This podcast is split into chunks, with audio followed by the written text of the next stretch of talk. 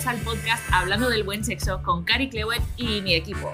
Hola, soy Ale. Yo soy Keila. Yo soy Rebeca. Y nosotras juntas queremos traeros educación en sexualidad, mezclando la Biblia con la ciencia. Porque ya sabéis que si Dios creó el sexo, nosotros deberíamos ser los maestros.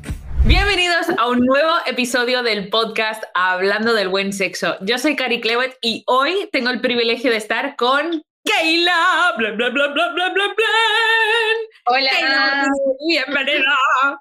Bueno, ¿Qué tal? Hoy temática, bueno, a ver, es que yo creo que dudo el día que diga, hoy el tema es aburrido, porque mm, creo que todos nuestros temas van a ser bastante interesantes, pero hoy vamos a hablar de por qué idolatramos el matrimonio. Es como que, ¡uh! ya necesito un abanico, ¿no? No, para empezar este tema, porque Keila, tú y yo trabajamos mucho en la iglesia y creo, al menos yo lo he visto, hay muchas personas que ven el matrimonio como un, un lugar santo, ¿no? Casi como un, un nivel. Es, es más santo el matrimonio que el no matrimonio. No sé, Claro, es que ya me, voy, o sea, ya estoy pensando en mil cosas, estoy pensando en mi testimonio personal. Entonces, a ver, Keila, céntranos un momento, céntranos un momento, por favor. Sí. Bueno, yo, yo estoy de acuerdo, ¿no? O sea, evidentemente el matrimonio es algo bueno, es algo bello, es algo que ha sido creado por Dios, la familia la ha creado Dios, ¿no? Es idea de Dios, no de esta sociedad, evidentemente pero a veces desde la iglesia parece que el matrimonio es la única opción, ¿no? Y como tú decías, parece que a veces incluso hay ciertas áreas o ministerios donde no puedes servir si no estás casada o incluso cosas así que se ven en algunas eh, congregaciones, ¿no? Y claro, realmente esto muchas veces no es tanto por el matrimonio, sino porque la soltería no se ve como una opción válida y igual de santa delante de Dios, ¿no? Que honra a Dios. Es decir, no importa tu estado civil, estés casado o estés soltero, tú puedes honrar a Dios con tu vida y también con tu sexualidad, ¿no? Entonces yo creo que parte por ahí, ¿no? Que muchas veces desde pequeños parece que siempre es porque cuando te cases y cuando te cases, ¿no? Y es como no existe otra opción, la opción de no casarte parece que no está y muchas veces incluso sentimos como lástima por personas, ¿no? A lo mejor que no han podido casarse o que sus matrimonios no han ido bien o que están solteras muchos años y es, pero ¿por qué? ¿No? Si realmente la Biblia también dice que la soltería es un regalo, ¿no? Mm.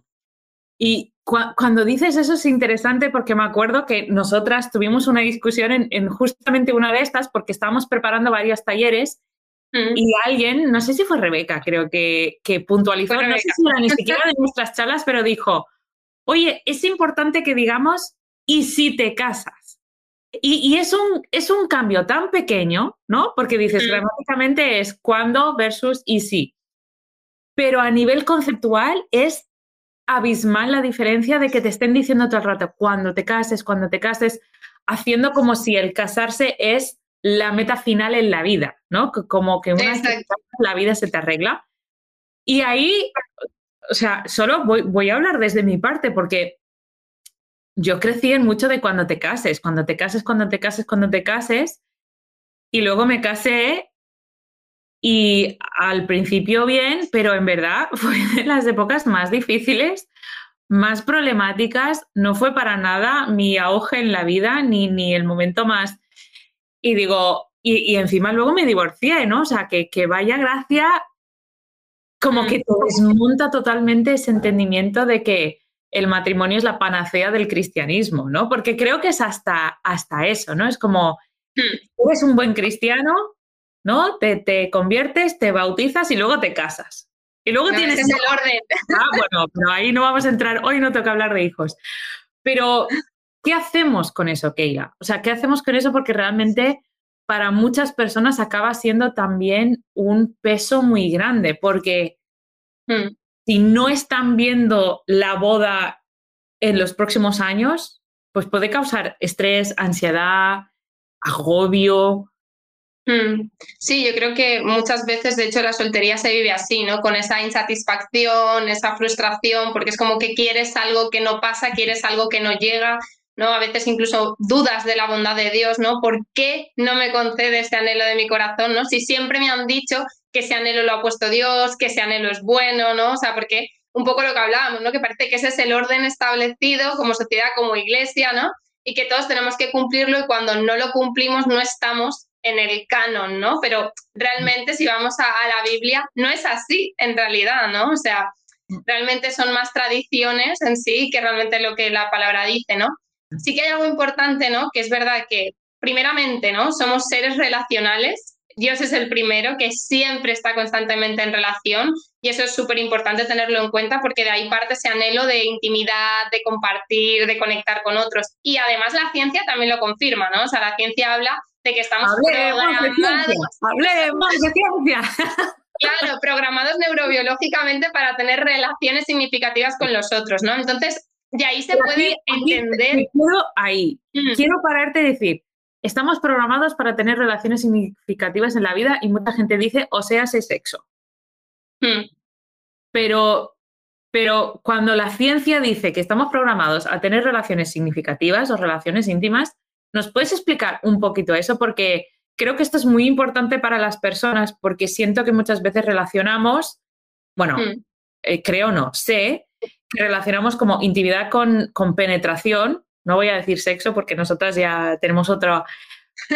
y entonces pensamos, claro, es que ser soltero no, no puede ser completo. Es que creo que es esta la idea, ¿no? Ser no puede ser un ser humano completo estando soltero porque te falta intimidad o sea, se te falta penetración o, sexo. ¿no? Claro. O sea, que es que aquí es muy importante entender que el sexo es íntimo, pero la intimidad, no toda intimidad es sexual. Es decir, hay una parte de la intimidad que es la intimidad sexual, que sí, pero hay mucha otra parte ¿no? de la intimidad emocional, incluso como cristianos, intimidad espiritual, que es independiente ¿no? del, del, sexo. Y ahí es donde nos equivocamos, ¿no? Porque claro, como solteros, como cristianos que estamos comprometidos con la abstinencia sexual, parece que necesitas casarse para poder tener intimidad. Pero eso es mentira. Tú puedes tener intimidad y tener relaciones íntimas, cercanas, de amistad profundas, estando soltero. Además, de hecho, como soltero puedes tener probablemente muchas más relaciones de intimidad que como casado, porque tienes otras responsabilidades. Vamos a repetir eso, vamos a, vamos a darle un segundo a esto, porque tú nos estás diciendo que como soltero puedes tener más relaciones íntimas. Escuchen. Íntimas que no sexuales. Ahí, ahí. Y esto me parece, es que es tan claro, ¿no? También hasta, hasta en la Biblia cuando Pablo está hablando, pero hasta a nivel científico, hasta a nivel de tiempo. Hablemos solo un momento, o sea, apartemos la Biblia un momento, solo para decir, es mm. que solo a nivel de tiempo el soltero dispone de la capacidad o el privilegio de poder relacionarse íntimamente con más personas, ¿no? Que la persona casada. Exacto, así es. Hay, una frase del libro de Siete mitos de la soltería de Sam Albury que me gusta mucho, os lo recomiendo también, sobre todo si estás soltero, pero aún como casado, si trabajas ¿no? con gente en la iglesia, líderes, eh, etcétera, os lo recomiendo, ¿no? Y dice eso, ¿no? O sea, no podemos comparar las ventajas y las desventajas de cada etapa civil. Es decir, no puedo estar comparando las ventajas de la soltería con las desventajas del matrimonio, ni las ventajas del matrimonio con las desventajas de la soltería, ¿no? Y él habla precisamente de esto. Los solteros pueden tener una amplitud de relaciones que un casado no, por una cuestión de tiempo al final, ¿no? O sea, porque tienes una relación mucho más íntima con una única persona, y es verdad, pero claro, no te da para, para... claro. Qué fuerte. Entonces, sí. Y entonces en esto, como que ahí sí que me gustaría darle una vuelta. Entonces, esta intimidad en la soltería, ¿cómo se ve? Porque quizás aquí tenemos oyentes o tenemos personas que nos están viendo, que nos están escuchando, que están solteras y que, y que están viendo el matrimonio como su meta final. Mm. Y muchas veces yo creo que pasa esto, que cuando ves el matrimonio como la meta final, es lo que nos pasa luego cuando cuando hablemos del sexo, cuando ves el orgasmo como tu meta final. Mm.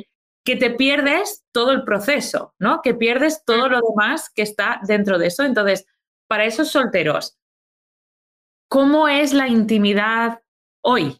¿no? ¿Cómo es la mm. intimidad en la soltería? ¿Qué, ¿Qué, cosas deberían estar buscando o deberían estar disfrutando en esta etapa? Pues yo creo que un punto muy importante es la comunidad. Realmente, ¿no? El tener una comunidad, formar parte activa de una comunidad, estar involucrado y eso te da pie a tener esas relaciones cercanas, a compartir, a salir, a tener conversaciones profundas, ¿no? Yo creo que se trata, yo veo la intimidad como ese punto de poder ser vulnerable con el otro. Es decir, la otra persona conoce lo bueno y lo malo de mí, ¿no? Y, y, decide quedarse y decide amarme a pesar de eso, ¿no? Que creo que primeramente tenemos eso en nuestra relación con Dios pero también lo podemos tener y lo necesitamos tener con los demás, ¿no? Con las personas que nos rodean. Y ahí creo que es muy bueno decir que la comunidad te prepara para la vida, sea lo que sea lo que, lo que vas a tener en la vida, ¿no? Porque para mí, de nuevo, después de divorciarme, tuve que como abrir mi abanico íntimo, ¿no? Abrir mi abanico de relaciones, volver a conectarme en varias comunidades. Y hoy día digo, es que eso es lo que me ha salvado. Es, mm. Esas relaciones íntimas de amistades, de, ser tía de, niños, sean realmente mis sobrinos o no, de conectar con gente y de diferentes edades, que no hace falta que estén como todos a la par, ¿no? Que, que pueden ser como, porque en esa intimidad de relación te prepara para lo siguiente que te va a pasar en la vida y que mm. nunca sabes lo que va a hacer necesariamente, pero como que ese roce, ese hierro con hierro, ese, ese roce que vas haciendo, te va madurando y te va saneando un poquito, ¿no? Porque siempre hay, en inglés decimos rough patches, ¿no? Como, como lugares así ásperas, lugares que, que, que, chirrían. Me encanta esta palabra en español que, que los latinos lo siento, nunca, nunca se entiende, pero es cuando arañas la pizarra y hace y, todo tu cuerpo hace.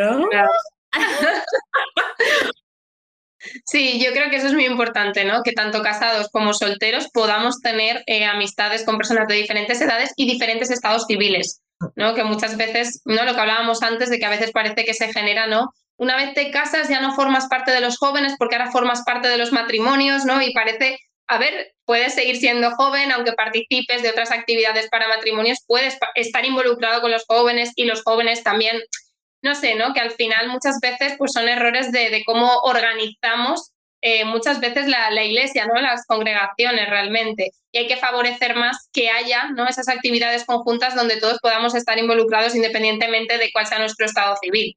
Total. Mm. Yo tuve Dios me dio una revelación hace muchos años para, para cosas así, ¿no? Para este tipo de... Porque siento que a veces nos, sentimos, me quedo atrás, ¿no? Me quedo atrás porque el otro, mm. mi amigo se ha casado, tiene un hijo y me estoy quedando atrás. Y tuve como una revelación de, del gimnasio, que están como todas esas máquinas de correr, ¿no? Imagínate, Keila, que estamos tú y yo y quizás tú vas a velocidad 9, porque además, no lo sabéis, pero Keila es muy alta y tiene las piernas muy largas. Pero tú vas a velocidad 9 y, vas corriendo a velocidad 9, pero es que yo, yo voy a un 6, porque es que no para más, ¿no? Pero es que estamos uno al lado del otro. Cada uno estamos en velocidades diferentes, pero es que como en la comunidad eso no es lo que se nota. No se tiene que notar cuán, cuán veloz, sino que estoy a tu lado. Y hmm. yo voy a mi ritmo y tú vas a tu ritmo, pero caminamos juntos en ese viaje y creo que eso es muy importante para no idolatrar el matrimonio porque no podemos como poner nuestra esperanza en un estado civil. Porque además luego es como te casas y vale, ¿y el hijo qué? ¿Para cuándo? ¿No? Mira, tengo que recuperar ese reel que hace como hace mucho tiempo, ¿no? Porque es que nunca para, siempre es, vale, y ahora tienes los tres hijos, y ahora tienes los hijos adultos, oye, ¿y los nietos para cuándo? Sí, yo creo que hay que entender, ¿no? Como que también vivimos en un mundo que es caído y siempre van a haber anhelos insatisfechos, o sea, siempre van a haber anhelos que no vamos a poder cumplir, porque muchas veces es justamente eso, ¿no? Primero es el necesito casarme y una vez me caso necesito hijos, entonces las personas también que luchan con infertilidad, lo mismo, ¿no? Se vuelve a repetir la historia. Y a mí lo que más me entristece de todas esas cosas es cuando dudamos de la bondad de Dios, cuando Él ya lo ha hecho todo por nosotros, porque no está concediendo ese deseo o ese anhelo que nosotros tenemos, ¿no? Y está claro que, es duro, porque es difícil vivir ese proceso, ¿no? Y si hay gente que nos está escuchando aquí y que realmente lo está viviendo, ¿no? Tanto soltería como infertilidad, como lo que sea, ¿no? Y lo está viviendo así, ¿no? Pues evidentemente que busque ayuda también y sobre todo que se involucre en la comunidad todo lo que pueda, ¿no? Sería mi, mi consejo, yo creo. Y creo que en verdad tendríamos para muchas horas más y para dar muchos más consejos, pero, pero me parece que vamos a dejaros con esta idea de comunidad, de esta idea de que cada uno está en su cinta de correr a un ritmo diferente, pero lo importante es que estés al lado de alguien, que estés como rodeado de personas en su cinta que estén como, que estéis todos en el mismo gimnasio, ¿sabes? aunque la verdad sea distinta. aunque sea una casa distinta y aunque sea un tal, pero sí de, poder compartir eso, porque eso yo creo que también calma los anhelos, ¿no? Tienes un anhelo de hijos, vale, pues no pasa nada. Encuentra la comunidad, encuentra otros hijos en el que te puedas involucrar en sus vidas, en el que puedas cuidar a esos niños, que puedas ayudar a sus padres a darles un descanso una vez semanal, ¿no? Tienes un anhelo de estar con parejas, pues rodéate de parejas y disfruta con ellos, escucha con ellos, es como que, que no pasa nada, que esos anhelos no tienen por qué ser malos, el problema es cuando lo idolatramos, ¿no? Cuando lo llevamos a no voy a ser feliz o no voy a ser completo. Si no lo consigo. alcance esto. ¿Qué nos dirías? Un poco como resumiendo todo lo que nos mm, hemos hablado y nos estás contando. No sé, ¿cómo, cómo resumes todo esto? ¿Cómo resumes todo? Bueno, yo creo que es entender que, que ese anhelo forma parte de nosotros porque hemos sido creados, ¿no? Realmente para, para conectar con otros y para tener relaciones de intimidad, entender que esas relaciones de intimidad no tienen por qué ser sexuales y no únicamente se van a ver suplidas en un matrimonio, sino que realmente también como solteros pues podemos disfrutar de esa amplitud de relaciones ¿no? que estábamos hablando y, conectar con la comunidad. ¿no? Entonces yo creo que ese, ese sería el resumen, ¿no? que al final si tenemos una visión correcta tanto de la soltería como del matrimonio, vamos a poder vivir, sea cual sea nuestro estado civil, pues en un estado de, mayor plenitud ¿no? y satisfacción. Qué guay. Pues yo me quedo también con la frase que nos comentaste de que los solteros tienen la capacidad o tienen el privilegio de poner muchísimas más relaciones íntimas que, el casado. Creo que eso también, pues para motivar y para disfrutar del, del momento. Pero hasta aquí nos quedamos. Muchas gracias por estarnos aquí viendo o estar escuchando. Si quieres saber más, puedes visitar www.cariclewet.com. Ahí tenemos como nuestro blog, mucha información y también más acceso a más podcasts o vídeos, porque realmente queremos compartir con vosotros, porque si Dios creó el sexo, nosotros debemos ser los maestros. ¡Toma ya! Y espero que en casa lo empecéis a decir también. Pues hasta aquí, yo soy Cari Clewet, Keila Martínez, somos del equipo del buen sexo y queremos compartir con vosotros. Nos vemos.